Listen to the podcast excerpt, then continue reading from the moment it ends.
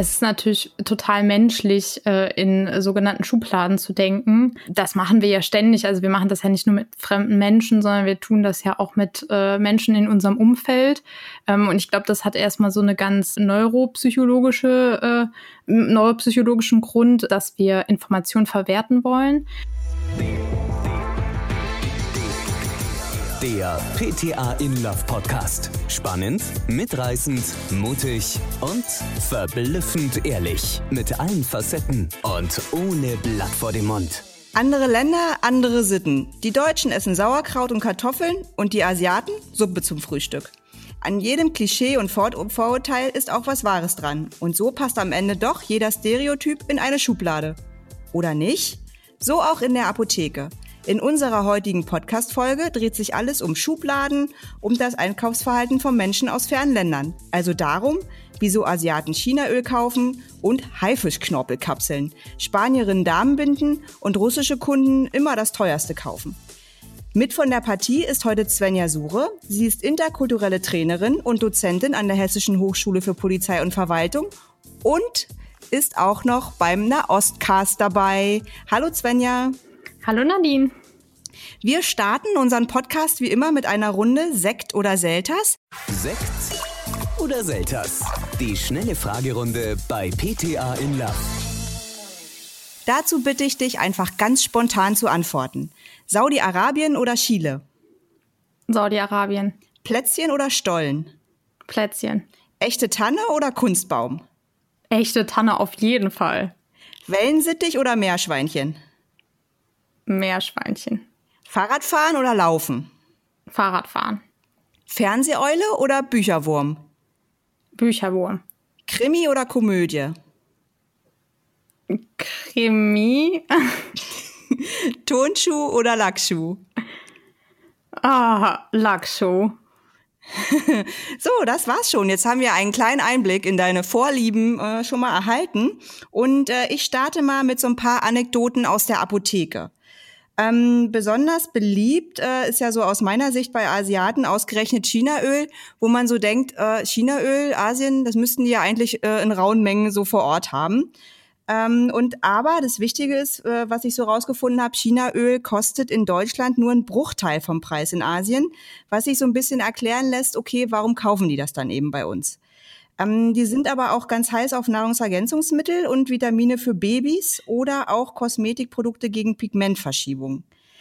Gezeigt wird das alles im Katalog. Das ist so der Einkaufszettel 2.0, sage ich immer, wo so kleine Bildchen sind mit den ganzen deutschen Produkten und dann zahlen die da nur drauf und dann wissen sie, okay, das will ich haben. Dann ist, okay. es, dann ist es so, dass so die britischen Gentlemen keine Zäpfchen kaufen, und dass Rezepte aus osteuropäischen Ländern über super teure Sachen wie Onkologika auch keine Seltenheit sind. Jetzt will ich von dir wissen, warum gibt's denn eigentlich diese Stereotypen? Was denkst du, woher kommen die und warum denken wir Menschen einfach in Schubladen?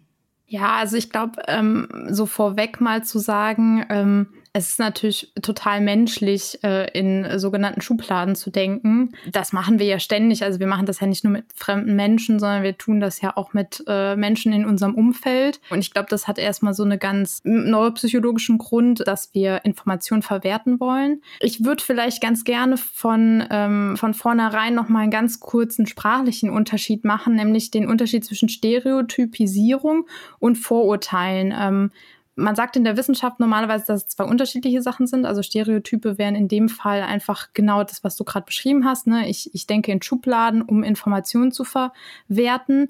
Und Vorurteile sind dann sozusagen das, der negative Bruder. Ähm, und äh, Vorurteile sind sozusagen das, wo wir dann sagen, okay, das ähm, hat für uns schon eine wertende Komponente und das finden wir eher schlecht.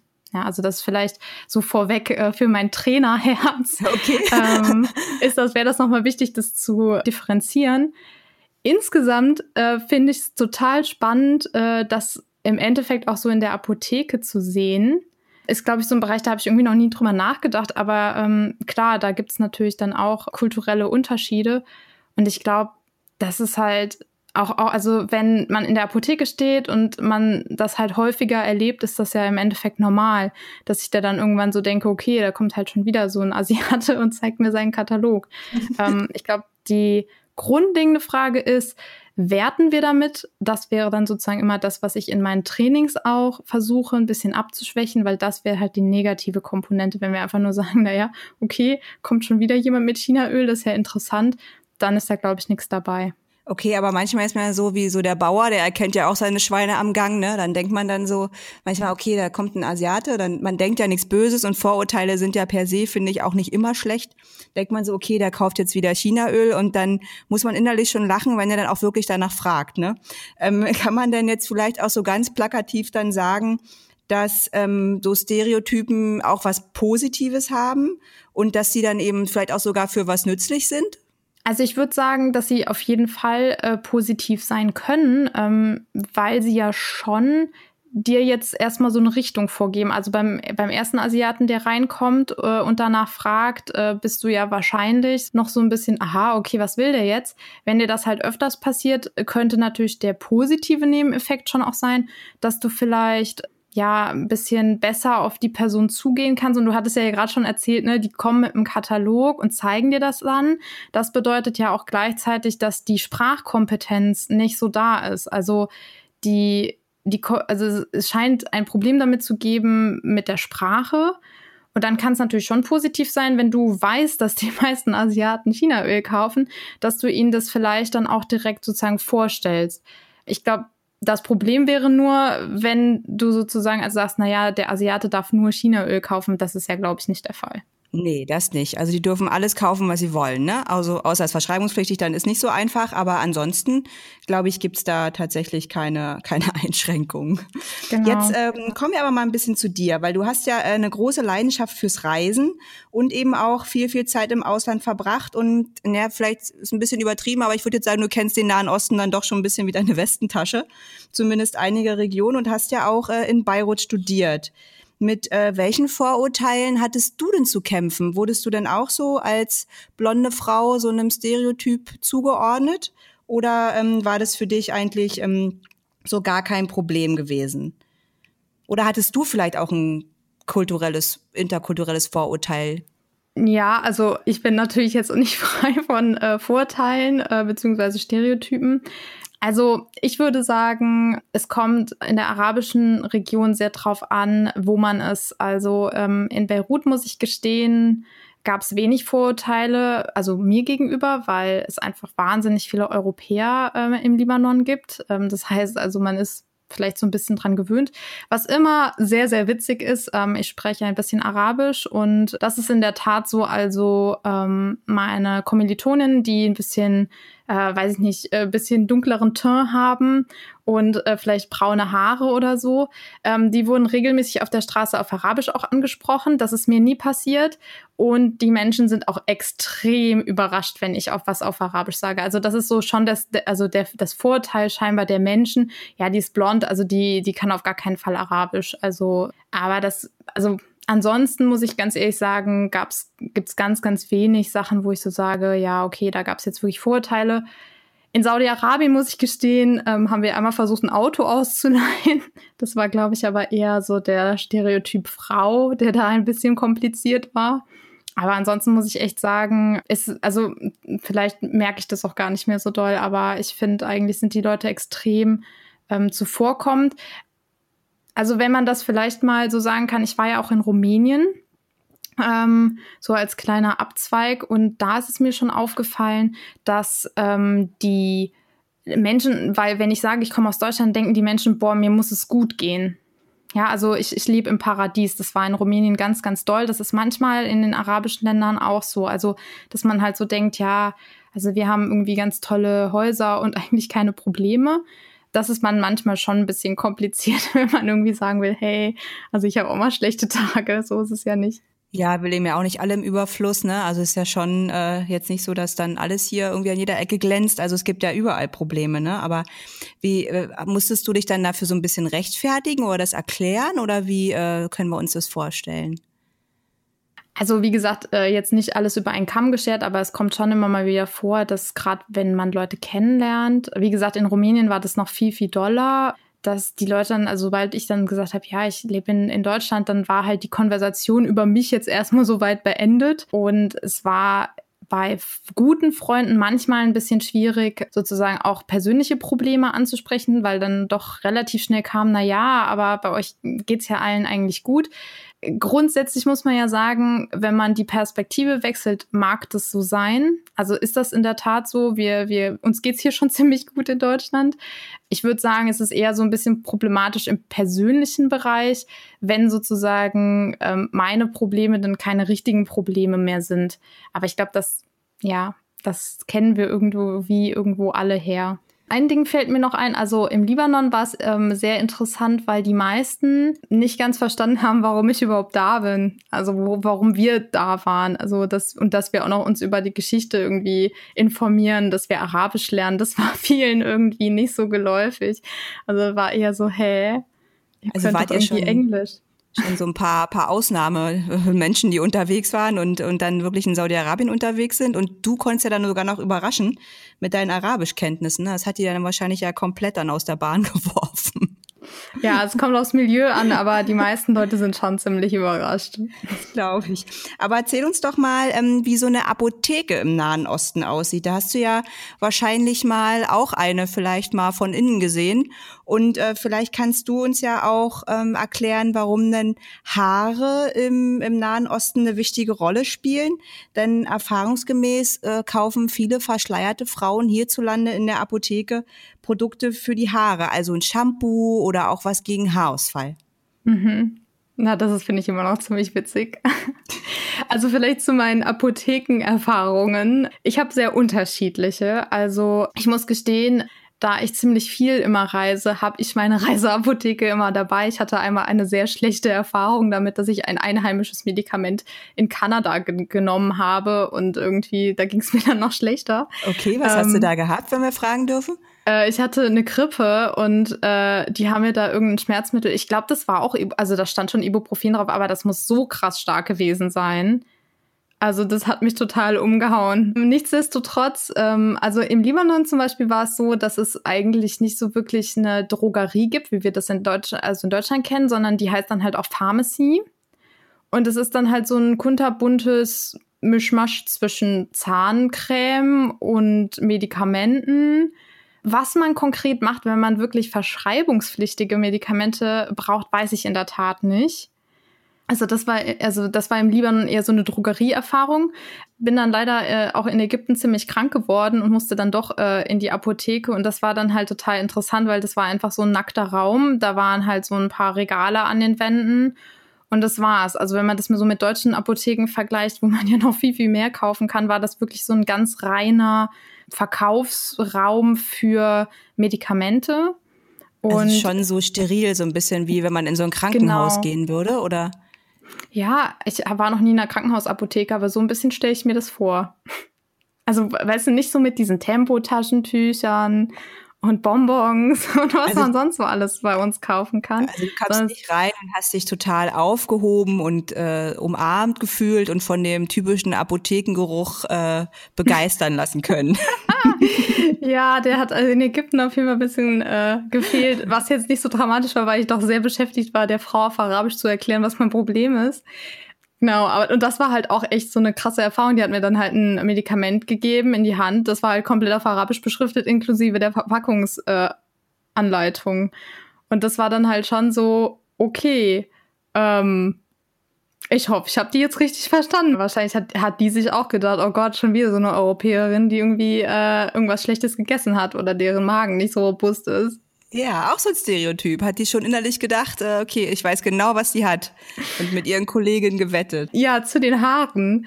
Also ich kann mir schon richtig gut vorstellen, dass, ähm, dass äh, arabischstämmige Frauen äh, in, in Deutschland oder auch in Europa generell viel Kosmetik kaufen. Ähm, also oder das, was wir halt beim DM oder beim Rossmann kaufen würden. Weil ähm, in der arabischen Welt gibt's sowas nicht. Also auch im Libanon zum Beispiel, ähm, ich weiß jetzt nicht, ob das überall so ist, aber zum Beispiel die Kosmetikprodukte sind einfach wahnsinnig teuer, also viel, viel teurer als in Deutschland. Und gleichzeitig würde ich sagen, legt man halt einfach noch viel mehr also ist jetzt auch ein bisschen übertrieben, aber man legt halt schon viel Wert auch auf, auf Schönheit und Aussehen. Hm, also ähm, Ästhetik ähm, ist da, glaube ich, auch ein großes Thema, ne? Genau, und deshalb würde ich sagen, ähm, es sind es nicht nur die Haare, sondern es ist halt, es ist halt auch der ganze Körper. Also, und da darf man sich echt, also auch bei verschleierten Frauen echt nicht täuschen lassen.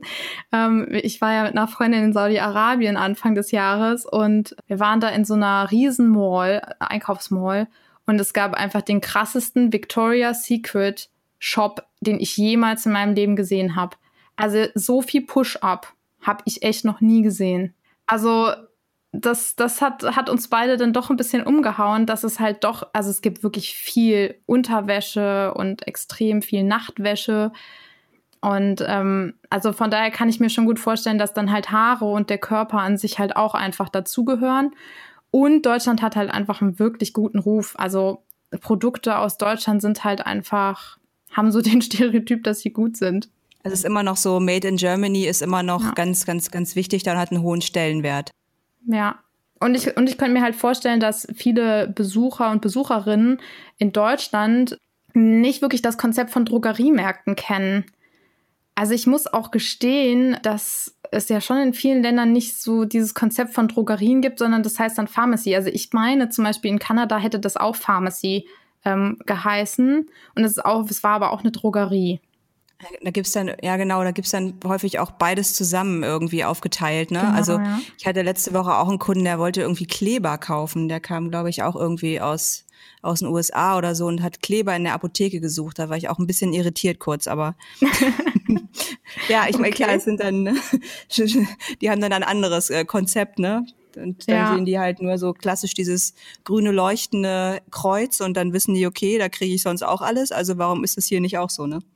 Ja, ich finde halt auch in Apotheken muss man sagen, also zumindest so ist mein Eindruck, wenn ich so an die Apotheken hier im Umkreis denke, sind das halt so Geschäfte, da gehst du dran vorbei und du siehst halt, also da ist immer irgendwas im Schaufenster, was dir signalisiert, okay, hier gibt's Medikamente oder Kosmetik oder du kannst sogar reingucken. Und das finde ich halt, also ich finde halt der DM oder auch der Rossmann, die sind halt ganz häufig auch eher am Stadtrand. Also hier zum Beispiel sind die voll am Stadtrand. Ich weiß nicht, in, in Mainz gibt es schon auch welche in der Innenstadt, aber da steht halt auch nicht Drogerie drunter. Also du musst schon wissen, was es da zu kaufen gibt oder halt neugierig sein. Ach, und so eine Apotheke ist halt immer kuschelig. Also Ja, total. Ich finde es auch immer spannend, auch wenn ich im Urlaub bin. Ich muss immer in die Apotheke und dann muss ich immer gucken, was haben die, was ist anders, äh, was ist hier vielleicht auch besser sogar, ne? Wie sind die Leute so drauf? Da ist ja auch immer eine ganz andere Stimmung irgendwie von Land zu Land, finde ich. Ja. Das ist ja schon, Also das finde ich halt, äh, das finde ich halt schon krass, in einer anderen Sprache auch so ein Medikament zu kaufen. ja, gerade weil ja, nicht weißt, wie es wirkt. Ja, und gerade weil die Gesundheit ja auch so unser höchstes Gut ist, ne? Es ist ja schon ein großes Vertrauen, was dann auch eben ausländische Kunden in uns PTA und Apotheker und Apothekerinnen ja dann eben auch legen, finde ich. Ähm, mit eben mit wenigen Sprachkenntnissen trotzdem was zu bekommen, was eben ihrer Gesundheit helfen kann, ne?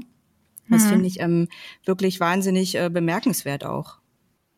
Ja, und ich meine, um den Bogen auch zurück zu dem zu äh, schlagen, was, wo wir vorhin äh, gestartet sind. Also da muss, kann es natürlich auch sein, dass Stereotype bei, also auf Seiten der Apotheker und Apothekerinnen halt dann schon vielleicht helfen, weil, wie gesagt, also ich kann nur mitgeben, äh, als ganz persönliche Erfahrung, als ich da in Ägypten in dieser Apotheke stand, da habe ich mir schon gedacht, wow, okay, also hoffentlich versteht die Frau, was ich jetzt hier sage. Weil Mhm. ich kann zwar ein bisschen Arabisch, aber halt nicht in der also Detailliertheit und schon gar nicht irgendwie so im medizinischen Bereich. Und also da hat es mir schon extrem geholfen, dass die Frau halt einfach total einfühlsam war und total viel Geduld auch mit mir hatte und sich hoffentlich wahrscheinlich auch gedacht hat, okay, die hat bestimmt Durchfall, das meint die jetzt bestimmt. Das haben ja alle, alle Touristen. ja.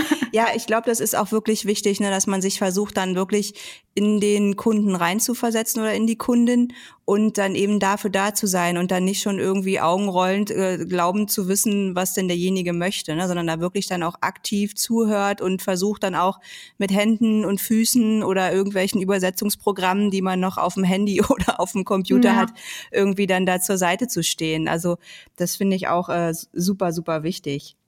Es ist ja ähm, zum Teil auch so, um nochmal auf die Stereotypen zu kommen, dass die aus nationaler Sicht ja auch zum Teil historisch gewachsen sind und äh, darum ja auch emotional zum Teil ähm, sehr aufgeladen sind. Und bedeuten denn eigentlich so diese Verallgemeinerungen, dass wir uns da vielleicht auch gar nicht so richtig weiterentwickelt haben und unsere Vorurteile, die wir eben haben, sich so gar nicht verändern? Wäre es da nicht auch mal an der Zeit, dass wir die nationalen Stereotypen, wie wir die so einzeln sehen, auch mal so ein bisschen modernisieren? Dass wir den Leuten auch eine Chance geben zu zeigen, ja, hey, wir sind eigentlich anders. Also da sprichst du natürlich mit einer großen Verfechterin davon. Ähm, ich glaube, ja, also auf der einen Seite bin ich ja auch Historikerin und äh, würde immer sagen, ähm, es ist schon auch wichtig zu wissen, wo sowas herkommt. Und so eine gewisse Historisierung ist dann halt auch irgendwie unabdingbar. Nichtsdestotrotz ähm, würde ich dir absolut recht geben, es wäre ähm, ich kann das ja jetzt nur für den arabischen Raum wirklich äh, mit aller Leidenschaft sagen. Es wäre absolut notwendig ähm, zu sagen, hey Leute, also ein bisschen mehr Diversität, wir predigen das.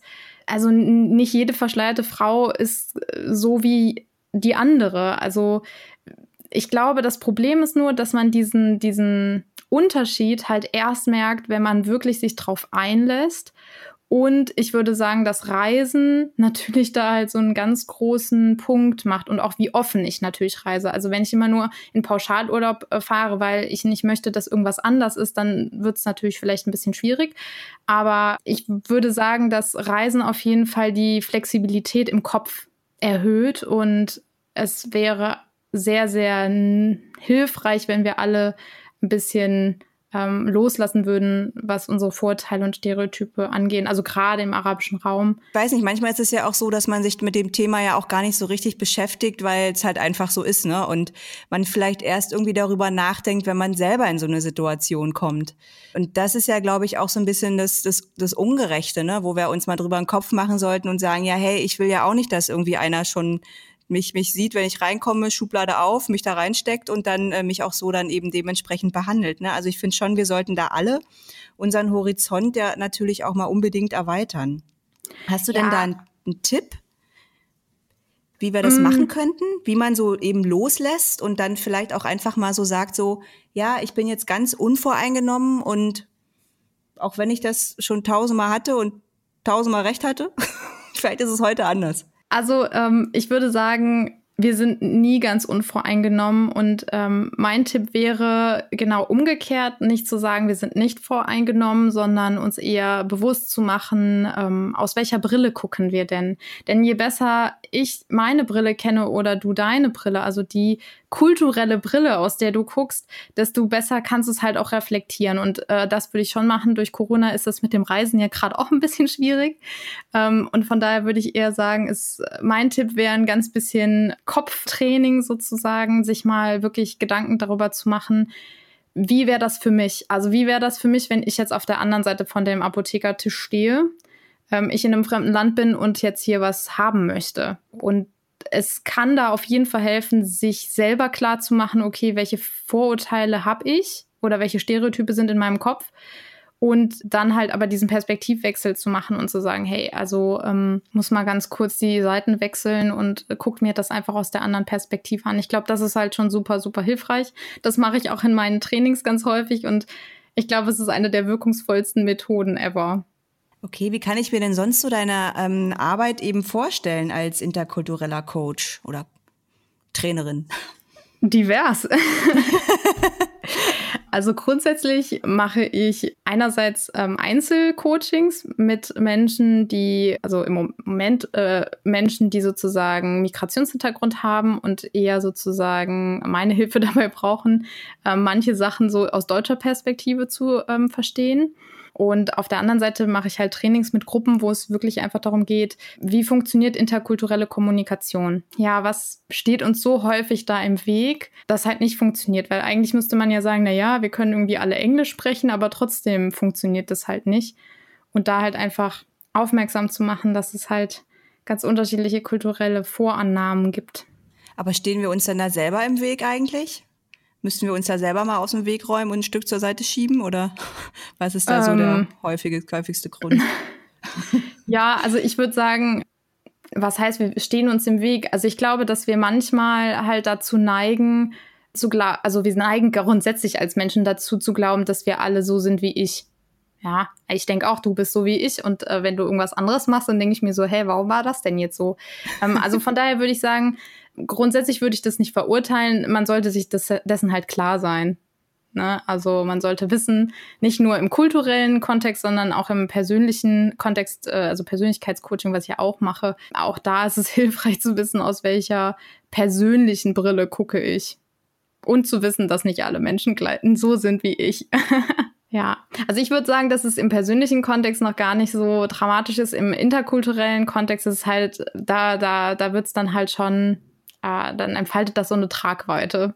Hm, das, das macht es halt Menschen auch einfach schwieriger, äh, auf uns zuzugehen und die, ja, die Möglichkeit der Missverständnisse ist halt auch höher. Also gerade wenn vielleicht nicht alle muttersprachlich Englisch sprechen. Und da würde ich halt sagen, ein bisschen gnädig mit sich selber halt sein. Also wenn es halt gar nicht geht, dann halt auch zu sagen oder zu bedeuten, hey, also das geht jetzt halt irgendwie nicht, verstehe das nicht. Und ich glaube, dass das Beste, was man machen kann, ist der Person das Gefühl zu geben, dass man trotzdem zuhört und dass man schon ein Interesse daran hat, ähm, die Person zu verstehen. Also ich glaube, das war bisher auf all meinen Reisen das, das, wo ich mich immer wohlgefühlt habe. Also egal, ob das danach funktioniert hat oder nicht.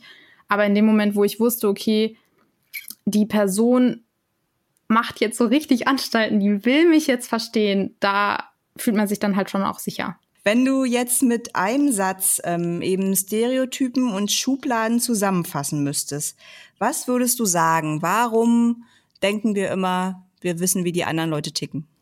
Oh, das ist eine schwere Aufgabe. also ich würde sagen, Stereotype und Vorteile sind menschlich. Ähm, nichtsdestotrotz ähm, sollten sie nicht einfach so hingenommen werden und äh, es ist sinnvoll, hin und wieder dann doch immer noch mal zu überprüfen, was ist mein Stereotyp, stimmt der und was ist mein persönlicher kultureller Hintergrund, der mich darauf auch genauso gucken lässt. Und das zu überprüfen, das wäre, glaube ich, ein gutes Ziel. Ja, auf jeden Fall. Das werden wir uns jetzt alle mal ein bisschen mehr zu Herzen nehmen, denke ich. Und hoffe ich natürlich auch. Unser Podcast endet ja ähm, immer mit einem schlechten Witz. Und ähm, ich habe mich schwer getan, einen zum Thema zu finden. Oh ja, das ist ja auch eine schwere, eine schwere Sache. Aber ich gebe mal trotzdem einen zum Besten. Der schlechte Witz zum Thema. Geht ein Fisch in die Apotheke und sagt, bitte ein Anti-Schuppen-Shampoo. Ja gut, der ist wirklich schlecht. Super ja, ne? ausgewählt. Also wenn ich darf, ähm, ja. würde ich natürlich einen ganz kleinen Werbeblock äh, anfügen zum ja. Thema Stereotype äh, und arabische Welt. Ähm, und wer da sozusagen Lust hat, ähm, ich mache ja selber einen Podcast und der heißt Nahostcast. Findet ihr überall äh, also auf Spotify, auf unserer Website und so weiter. Und ähm, genau dort äh, beschäftigen wir uns genau nicht mit Stereotypen, Geschichten. Also wer da Lust hat, einfach mal reinzuhören und nicht das zu hören, was man sonst so kennt, der ist sozusagen herzlich eingeladen. Ja, dann vielen, vielen Dank, Svenja, dass du äh, die Zeit für uns gefunden hast und ähm, mit uns so ein schönes, lustiges, spannendes Gespräch geführt hast bitte, und uns bitte. auch ein bisschen die Augen geöffnet hast, hoffe ich. und ich wünsche dir noch einen super schönen Tag und freue mich schon aufs nächste Mal. Bitte, Bis bitte, bald. ich auch. Mach's gut. Tschüss. Ciao. Der PTA in Love Podcast. Ab sofort keine Ausgabe verpassen. Mehr Infos unter ptainlove.de, Spotify, Apple Podcast und Acast.